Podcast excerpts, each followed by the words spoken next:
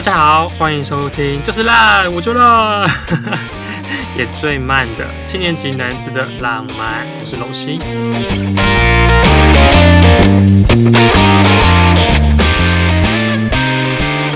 本集呢是这个频道的第一个单元——文学懒人包 EP 零一。不知道大家喜不喜欢文学哦？文学作品对你又有什么样的影响呢？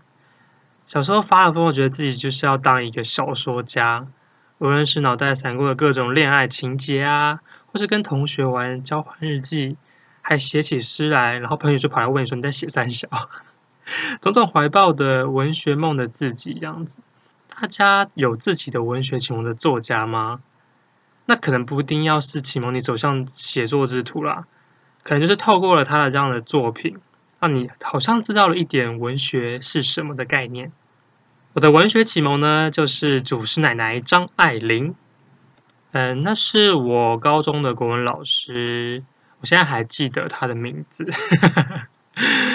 他介绍给我们的。那他说，嗯，如果要写小说的话，就一定要去看张爱玲的作品。但是老师当然不是对着我说，他是跟着全班这样讲啊。但我就觉得，哎，老师难道是在提醒我吗？对，他就是在提醒我，所以我我就是要赶快把找出来，找找张爱玲的作品来看这样子。而且当时呢，刚好就是公视有在直播一部《他从海上来：张爱玲传奇》这部电视剧。那当时领衔主演的是演过很多文学戏剧的影后奶茶刘若英。那时候好像真的很红那种文学改编的戏剧啊，像是徐志摩的啊《人间四月天》啊，《橘子红》啦。然后更早之前，可能还有像琼瑶的那些通俗的小说，《还珠格格》跟《情深深雨蒙蒙》这样子的作品改编成电视剧，然后爆红，红到翻掉这样子。那我们再回到就是由刘若英主演的这个改编张爱玲生平的这个戏剧，我当时是真的觉得刘若英诠释的张爱玲的形象很酷，我真的非常喜欢。当她从她小时候一直到她长大，你知道她经历过怎样的事情之后，她。最后长大成少女求学阶段的那样子的一个呃，有点有点冷酷，或是有点对跟跟跟任何人都有一点距离感的。当然，他是一个作家，他就是要有一个观察者的角色的时候，我是觉得哎，好像也是蛮符合的他的形象。然后就觉得哎，如果他在他是我同学的话，我真的觉得他一定是一个很怪很怪的人，或者他一定觉得我是一个笨蛋之类的。我就觉得张爱玲一定会觉得，如果我是跟，如果我跟张爱玲是同学的话，他一定会觉得我是个笨蛋这样子。因为就是因为他跟我的个性非常的差异非常大，所以我就觉得，哎，这种互补性，会觉得他真的是非常厉害，然后会有一点点去羡慕或是仰慕他。但是当时并不知道，其实张爱玲是更怪、更无法被诠释的。其实有很多，我我我可能后续有听到，就是觉得刘若英主演的张爱玲其实不是那么到位，这样子，他觉得张爱玲应该是要更更诡异、更无法。无法被被被被被被被，他应该被他应该被诠释的更更更神奇这样子，但我真的不知道啦，因为所有一定所有的读者都不会真正亲眼见过张爱玲嘛。那我们对他的印象也就是他的文字，那他文字所形塑给我们的那个感觉，或者他可能有一些后续出土的一些他的跟别人来往的一些信件上面可以看出来他的细腻的心思这样子。那这样一个心灵心思的人，如何诠释成一个真正一个活生生的一个人的形象，在我们面前的时候，多少会跟嗯、就是张迷张爱玲粉丝想象中的会是不太一样啦。但是我还是觉得还不错啦，对，就是至少我开始一开始接触的时候，会觉得他的形象已经是让我觉得很惊奇了，对。那由于当时的张爱玲呢，已经是影响着台湾啊，或者整个华语圈文坛非常深哦。可是我当时是真的对这个作家是一无所知，直到老师叫我们一定要去看张爱玲的作品，于是就再去图书馆找了张爱玲的作品来看。而我第一本，我第一个看的作品就是《半生缘》，而且我那时候真的觉得，其实我看过很多，就是就是《半生缘》看完之后，还有又去看了一些《秧歌》啊、《赤地之恋》这种一些作品。然后，但是我真的觉得。我当时小时候真的觉得张爱玲的作品最好就是《半生缘》了，我真的非常喜欢。也许因为我当时是一个文学的初学者啦，所以对于篇幅比较长的小说，就很容易掉进他的那种情节铺排下面的那种夹缝里面，就整个会深入其境这样子。但是其实张爱玲有很多厉害，都是她的短篇或中篇的小说，比如像是《第一香炉》啊、《倾城之恋》啊这种的。但是我那时候就是没办法，就是倾心的去哦，非常热爱这个作品。可是现在我们长大回来去看那些小说的时候，就会觉得，哎，如何在那么短小的篇幅里面，它可以描写整个人物形象非常非常的细腻，而且心情转折啊什么的，都透过各种景物的塑造，让让读者去知道说，哎，他的他的他的情节走向，他的他的寓意是什么，他他背后的隐喻是什么，这样子就可以你一直一再的读，会真的会读出一些不一样的，他要给人的一些暗示，或是什么样的情节的铺陈，这样子。那些文字堆藻，我一开始看是华美，华美那些词藻嘛，会觉得很绚丽。然后它可能一一连串的长句子完全不间断，这样子，整个疯狂的往你脸上这样扑上来，在你面前上堆叠，你你会有点不知所措这样子。但是像我这样出社会很久之后啊，我再重新去读张爱玲的作品，跟我小时候可能高中那时候看的看的感觉又完全不一样了。那如果现在要我再推举出一部最喜欢的张爱玲的作品的话，我可能就会把《倾城之恋》啊，或是她去世前一直都不愿意发表的《小团圆》这三本，就是一直在连同《半生缘》这样一直在那个心中面争夺第一。当然，每人每个人对张爱玲的最喜欢的作品的第一第一名一定都是然后不一样的。但是张爱玲的作品这么多，对不对？要细细读真的是，嗯，应该也是读得完了，也没有到很多，也没有要多到就是哦，好像看不完这样子。今年呢，二零二零年是张爱玲冥诞一百周年。张爱玲呢，是一九二零年九月三十日出生于上海啊。她发迹的时期呢，也是被啊、也是她被认为就是她作品里面最好的一个时期，就是一九四三年到一九四四年这段期间。她接连发表了很多作品啊，像是《第一香炉》啊，《倾城之恋》啊，《金锁记》啊，而且在这个时期认识胡兰成啊，对不对？这个这一段。他跟胡兰成恋爱，在台湾真的轰动文坛的一个文文坛中的神仙眷侣嘛。当然，当时是因为胡兰成是握有话语权啦，对不对？如果可能远在美国的张爱早都要被气死了，对不对？被被他代言这样子。那之后，香港时期呢，也创作了像是《秧歌》啊，《次第之恋》。而到了美国，一直到呃七十五岁去世哦。因为中年后的张爱玲呢，她几乎是一个一个神隐少女这样子概念，让她多了很多神秘的色彩。甚至有记者就找到了张爱玲在美国的住所啊，就是偷翻她的垃圾这样的一个情况，也就是大家真的对她非常好奇。甚至连张爱玲她离世前的那样的精神状态啊，就是她一直觉得好像有虫啊怎么样子的，在她的床啊那边床单一直都在替换啊这样子的。精神状态让人家就觉得很神奇、很好奇、很神秘，这样子，让他的这个神秘女作家的色彩又更加的悬疑了。这样子，中国文学评论家夏志清呢，他在那个《中国现代小说史》这本书里面，他就纳入了张爱玲的作品，因为作品是需要被评论、被研究的嘛，于是就确立了张爱玲的文学史的地位哦。而后续就有更多的张学的研究出现。那台湾的政治大学台文所的教授陈方明，他也将张爱玲纳入了台湾文学史重要作家之一哦。对对对对对对，不一定要是台湾人才可以纳入台文史的研究啊。也是因为张爱玲真的是影响了五零年代台湾的作家非常深的一个作家，不论是写作风格啊，或是后续大家在研究他的作品的时候的文学研究这样子。那也，因为今年是张爱玲冥诞的一百年，那本集的呃节目呢，将会精选出十部张爱玲的作品，并在各篇呢挑出呃十句的经典抄录名句、名句子这样子，分享给还没有入坑张爱玲的听众或是读者们哦。或许也让想要了解这个传奇女作家的朋友们，可以有一个文学的懒人包。那有兴趣的朋友们一定要听下去哦。啊，没兴趣的话，你也要听一下嘛，听一下，拜托拜托。首先要介绍的就是在上海时期发迹的张爱玲的重要的两部作品。《倾城之恋》呢是原载于一九四三年九月到呃十月这之间上海的杂志杂志月刊，就叫杂志，那个杂志就叫杂志 的月刊，他发布了一个中篇小说。那主角是白流苏与范柳原。小时候看的时候没有什么特别的感觉啦，但是我重读之后就哎还蛮喜爱的耶，而且我觉得这这部的呃这部小说的后半段，尤其是他们两个在斗嘴争辩爱是什么，谁最爱彼此啊什么的，都让我想到就是之后看的一个爱爱情电影，就是 Before 系列的三部曲，就是《爱在黎明破晓时》那那三系列，整部电影都在对话这样子。然后我真的觉得这部小说那一段他们在他们彼此在谈论的这个过程中，还蛮像那个感觉的。两个主角就互相在对话，由这个对话中去理解彼此之间的价值观。所以呢，嗯，如果要推荐给还没有看过张爱玲的作品的文青朋友的话，或许可以这样介绍，就是说，诶，它就像是，呃，三四零年代的上海的 Before 系列的作品，而且它这短短的篇幅里面就有超多的金句的，我们接下来就一一来跟大家介绍一下。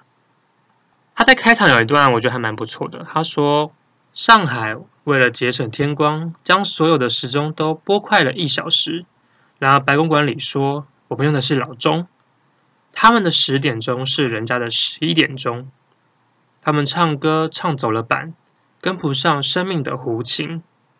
这是小说的开头哦。在很多小说的开场都会都很多时候都会常有一些对于人物背景的一些描述，或是如果他是个悲剧人物的话，就会有一种各种景物，可能什么苍凉啊，什么什么的形象灰暗啊，怎么样的死啊，什么之类的文字啊去描述或是隐喻这样子。而这段呢，就用时间去描述白公馆哦。而这之后也描述了很多个时间啊、时光啊、青春这样子的意象，在这个公馆里面被流逝哦。我们可以再介绍几几句。那形容白公馆，在这里忽忽悠悠过了一天，世上已经过了一千年。可是这里过了一千年，也同一天差不多，因为每天都是一样的单调与无聊。对，这就是他对这个白公馆的一个描述哦，就是他真的是像时间静止一样，他好像还是挺可能啊、外面的，因为那时候的中国是一个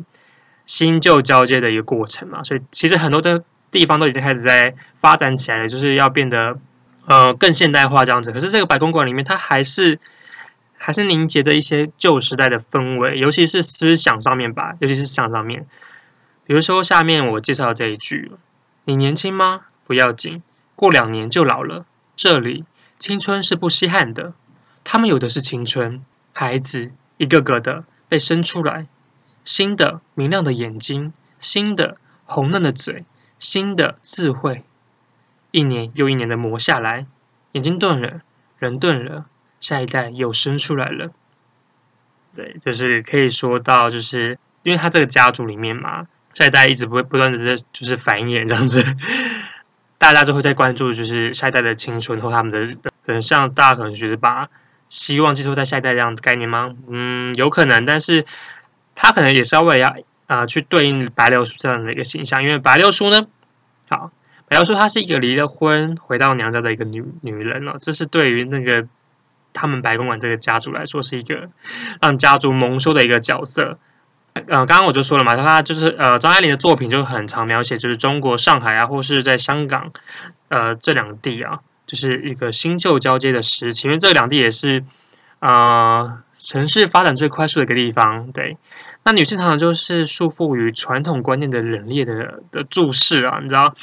她会一直不断被检视。女性，那白流苏呢？因为她的前夫去世了嘛，但是她因为她就早就跟他离婚了，可是家人却要她回去跟前夫，就是你知道去就回到前夫家里面去一样当个寡妇这样子。白流苏当然不愿意呀、啊，然后她就向她母亲哭诉，这让她想起她小时候啊，在大雨中与家人走散。他说：“他独自站在人行道上，眼睛瞪着，瞪着眼看人，人也瞪着眼睛看他。当时的景象是隔着窗户，隔着无形的玻璃罩，无陌无数的陌生人，人人都关在他们自己的小小世界里。他撞破了头也撞不进去。他似乎是咽住了。忽然，他听见背后有脚步声，猜他是母亲来了，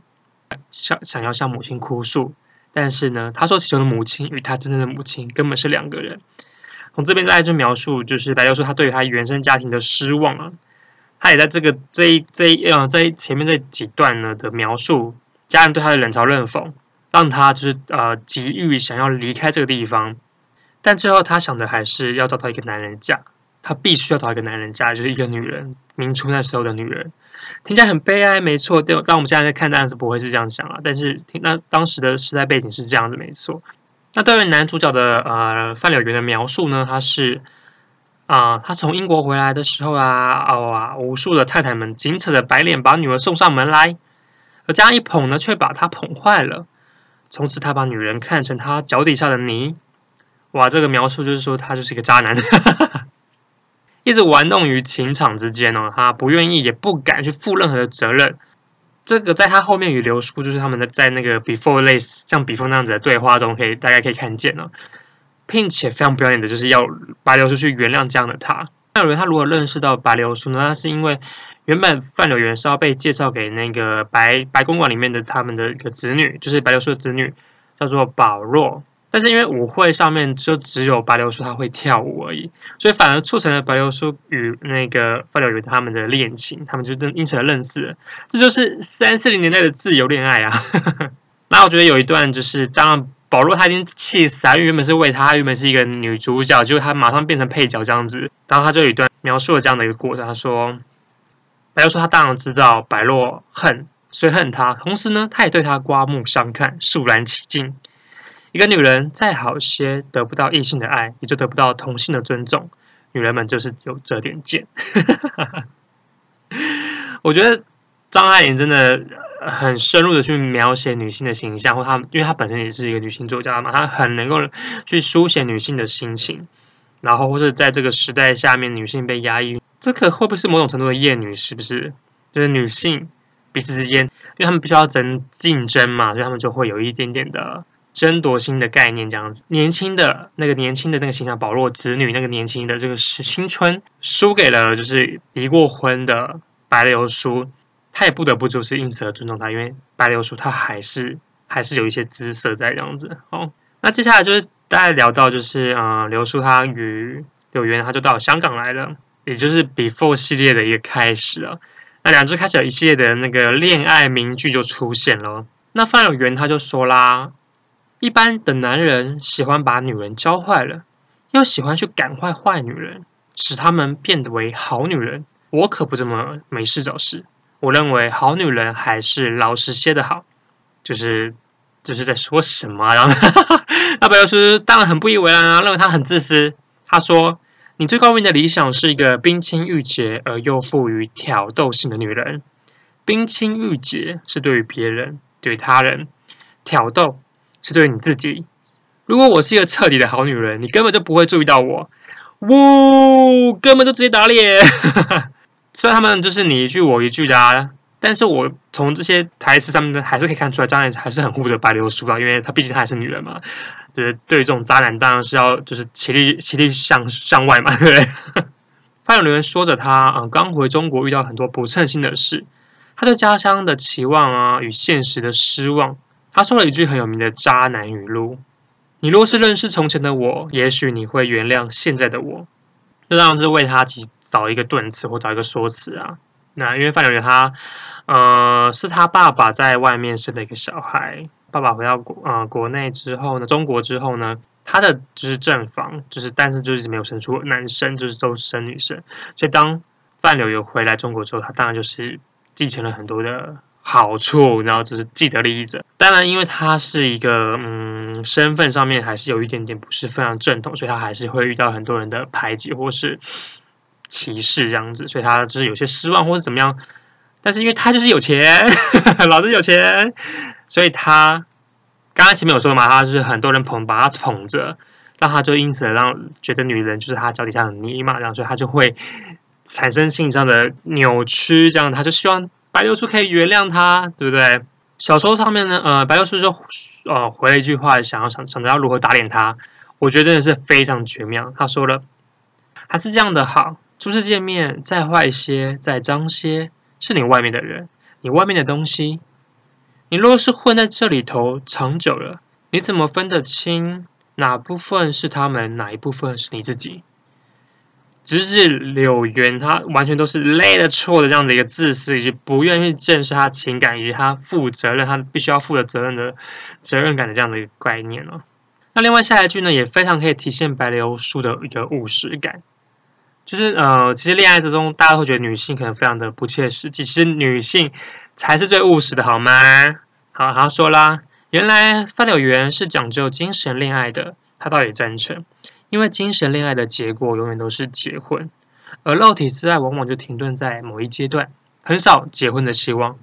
精神恋爱只有一个毛病，在恋爱过程中，女人往往听不懂男人的话，是不是说男人不要再讲一些？就是骗人也骗自己的话，这样子呢，真的是在恋爱过程中，女人比男人还要务实呢。他后来就就说啦，比如说后来之后，如果真的结婚的话，要找房子啊、吃家具啊、雇佣人啊这些事，女人还是比男人在行的。那说到他们就是因为为了一些很多事情就吵翻天啊。那有天晚上呢，柳原就打电话给刘树，他就说我爱你，然后就挂掉了。后来他又再打电话问他说。你爱不爱他？爱不爱他？这样子，呃，白流苏就说：“我都已经跟你来到香港了，我我还要怎么样证明自己？这样子，范柳原都不不相信啊！他就引用了《诗经》的一句话，他说什么？呃，生死阔切，与子相悦，执子之手，与子偕老。他就说啦，生离死别都由不得我们支配了，比起外界的力量，我们人是多么的渺小。可是我们偏要说，呃，我们偏要说永远要和你在一起，好像我们做得了主。天呐，听到。”听到这这句话，是不是很想把他抓出来扁？白流苏生气啊，他就说：“你不想结婚就算了，你不要在那绕圈子，讲讲什么自己做不了主。如果你做不了主，还有谁做得了主？这样子，你是你自己好不好？你是一个男人，这样子之类的。就是你为什么要讲这关这个宇宙观这个世界怎么样？你是你自己，对不对？但是呃，但是范柳原就就讲了一个非常经典、经典、非常经典的话：我也不至于那么糊涂。”我犯不着花了钱娶一个对我还无感情的人来管束我。他说这对彼此都不不太公平嘛。他说也许你不在乎，根本你以为婚姻就是长期的卖淫。哇哦！白流苏气到就挂了电话。小说里面呢就说了，大家两人就是非常嗯精明啊，金瓜打的算盘都打得非常仔细，两人都不肯就是受委屈或受到那个冒失，不可能就是有一些失误这样子。比如说现在要讲什么爱呀、就是要牺牲奉献啊，他们根本就听不进去啊，他们甚至觉得自己已经是在牺牲奉献了。那大概在一九四一年十二月七日的时候，就在日军就对香港展开了轰炸，炮声整个是响起啊。那当时因为范柳原就是他们就大吵架嘛，然后柳原就就就要离开香港了。那刘叔就想要就讲到柳原，因为他正要搭船离开嘛，不知道他的船有没有被击沉，就是他到这个时间他还想着他这样子。然后我觉得有一段也蛮有趣的，他说现在这一段呢与他的过去还不相干，就现在这段应该就是这个轰炸的这个事情。他说就像无线电的歌唱了一半，忽然受到恶劣天气的影响，噼噼啪啪炸了起来，炸完了，歌是能就要唱下去的，就只怕炸完了，歌也已经唱完了，就没得听了。我觉得小说呢，除了就是要带入一些历史事件，让故事有很多层次，就是也要除了就是人跟事之外呢，他对物的描写。也是非常重要的，而且物的描写呢，是会记录于当时社会生活的一些样貌哦。比如说那个收音机，现在可能就没有什么人在听了嘛，对不对？现在要听收音机，就可能真的就是开车的时候会听广播这样的概念。然后可能在听广播的时候啊，开车听广播，过了山洞的时候就会遇到这样的情形，就是收讯不佳，噼噼啪啪噼噼啪啪没有声音。所以，即使像现在，我们就还能够理解小说它所描述的这样子的物的物景的的描写，就是非常厉害的一个部部分。所以我们看成一些电影，比如说，嗯、很久以前的那个《我的少女时代》好了，为什么会有引起那么多少女们的一些 少女，或是一些可能八零年代的七八年级的一些心情，就是因为那时代的事物会 touch 到他们这样子。那这样的一个呃物物景的描写，也许可是隐喻了这个白流苏的人生观啊，因为它就只有它就是一首歌。他就怕这样子就错过了，因为因为这样子的一个轰炸，这样子的一个无线电讯号很差这样的过程，他就怕就是一切都要 in the end 了这样子。那结果范柳原还是回来找他了，等于他就说了，这一炸炸断了多少故事的尾巴。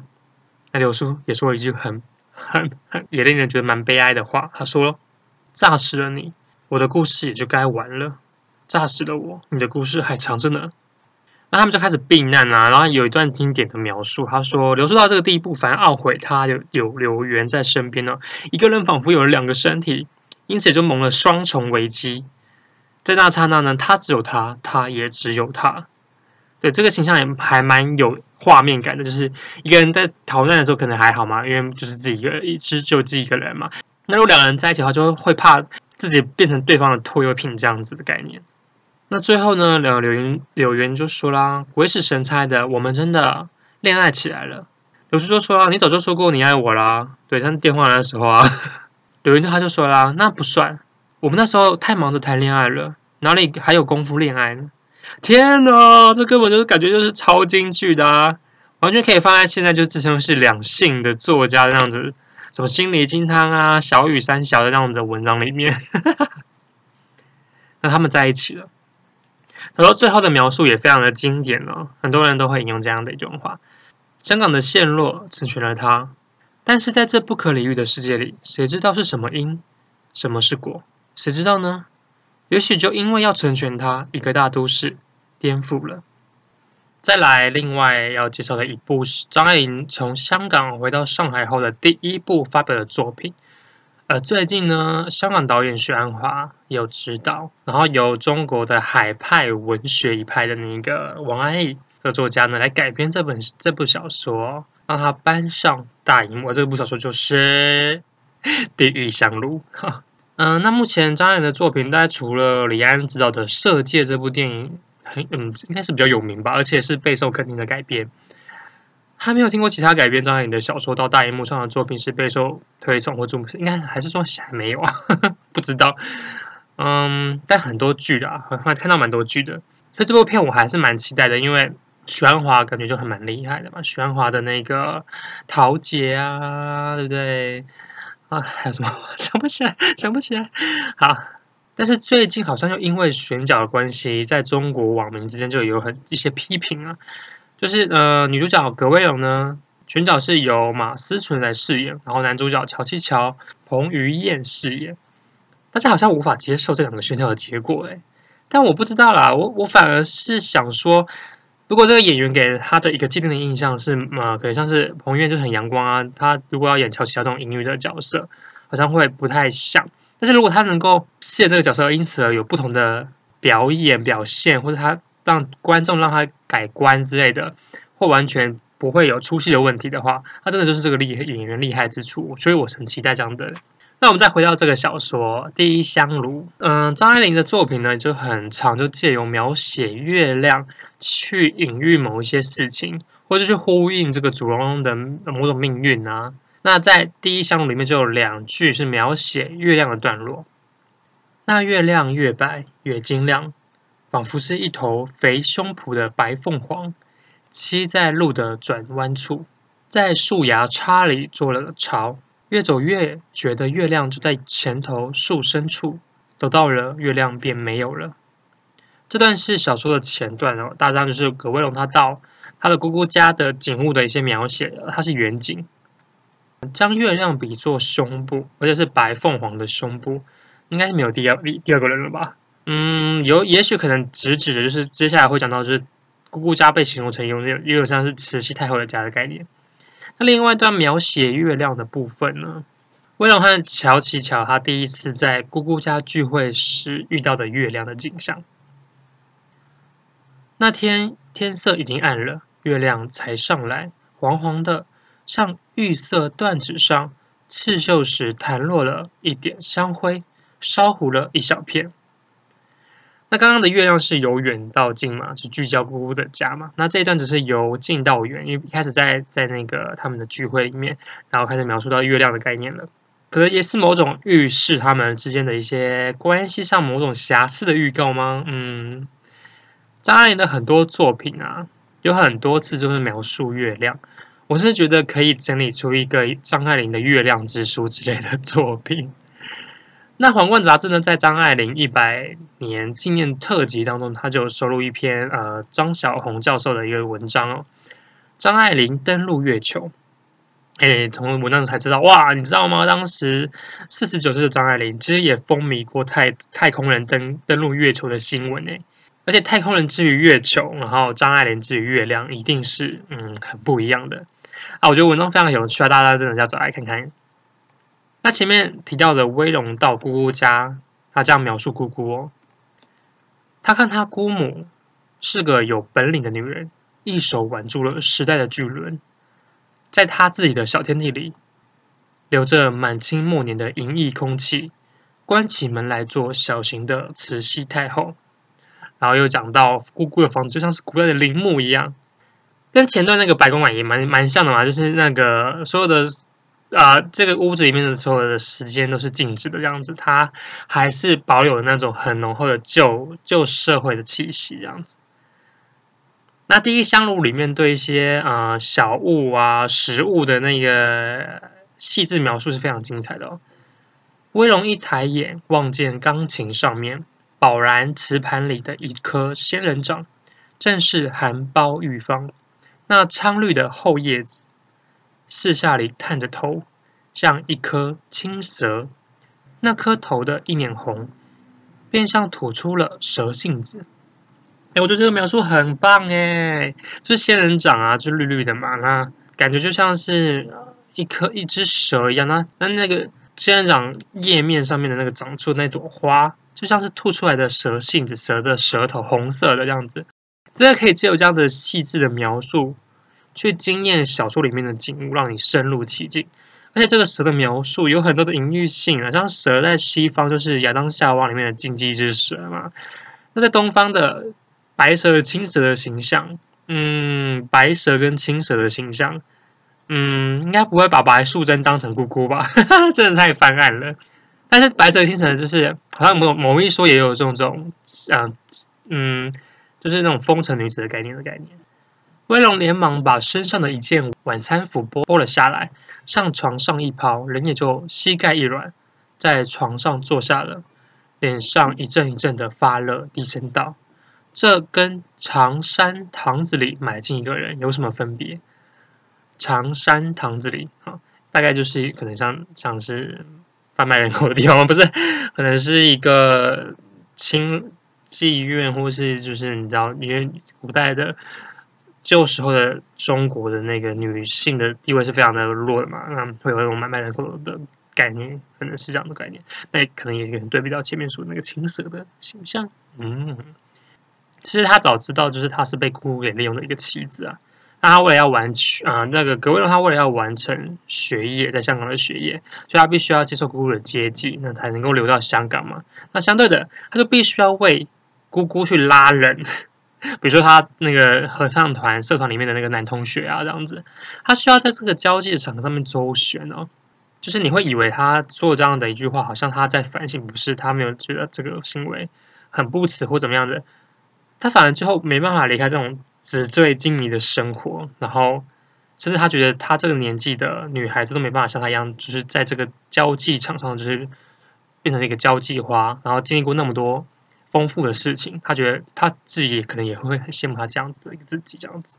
那乔西乔这个人的描述呢，就可以从他对话或者他对家人那个家里面利用人这样的行为苟且的行为也可以看出来。他曾对威龙说：“威龙，我不能答应你结婚。”我也不能答应你爱，我只能答应你快乐。哈哈哈哎、我觉得他还跟《倾城之恋》的柳宗，呃，不是柳宗元，柳宗元范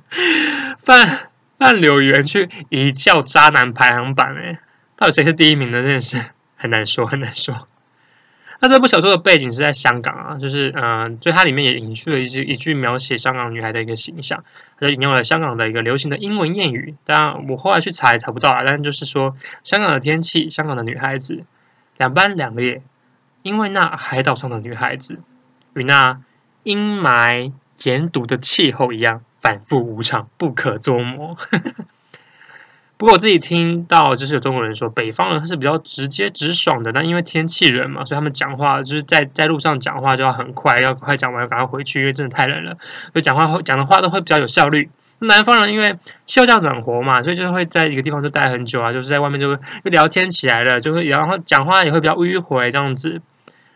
这样看来，香港女孩子又是一个不一样的样貌哦。那我觉得接下来讲到的一个景物的描写，它不仅带入了香港这个海岛。或是这个南南方气候这样的一个描写，也相呼应了这个小说里面的一些种种的结局。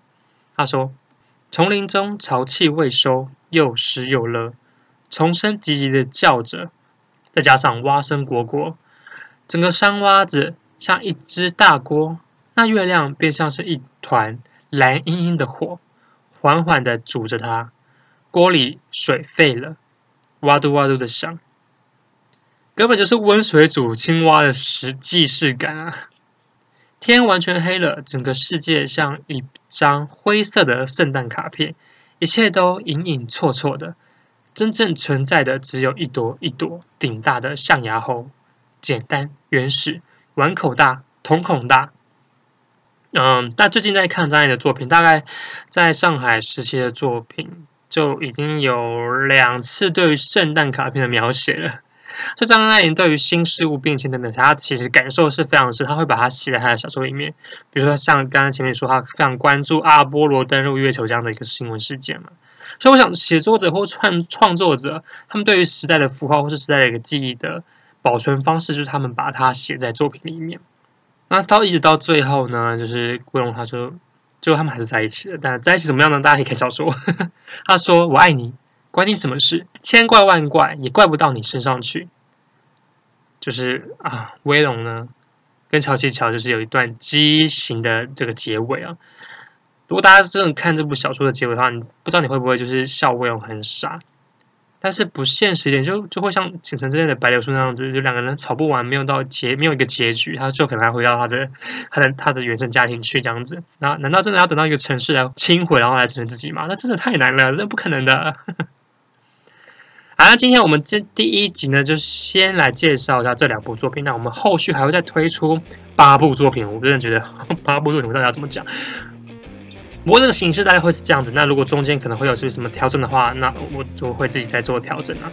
在 IG 上面呢，我也会就是陆续的去分享一些金句。如果大家真的有很很多的共鸣的话，也可以跟跟我一起做讨论，就是也可以分享你自己就是在这两部小说，就是《倾城之恋》，然后呃《一滴香炉》里面这两部作品里面有没有就是就是自己也很非常喜欢的经典名言。七年级男子浪漫，我们今天的节目就到这里喽，那我们下次再见喽，拜拜。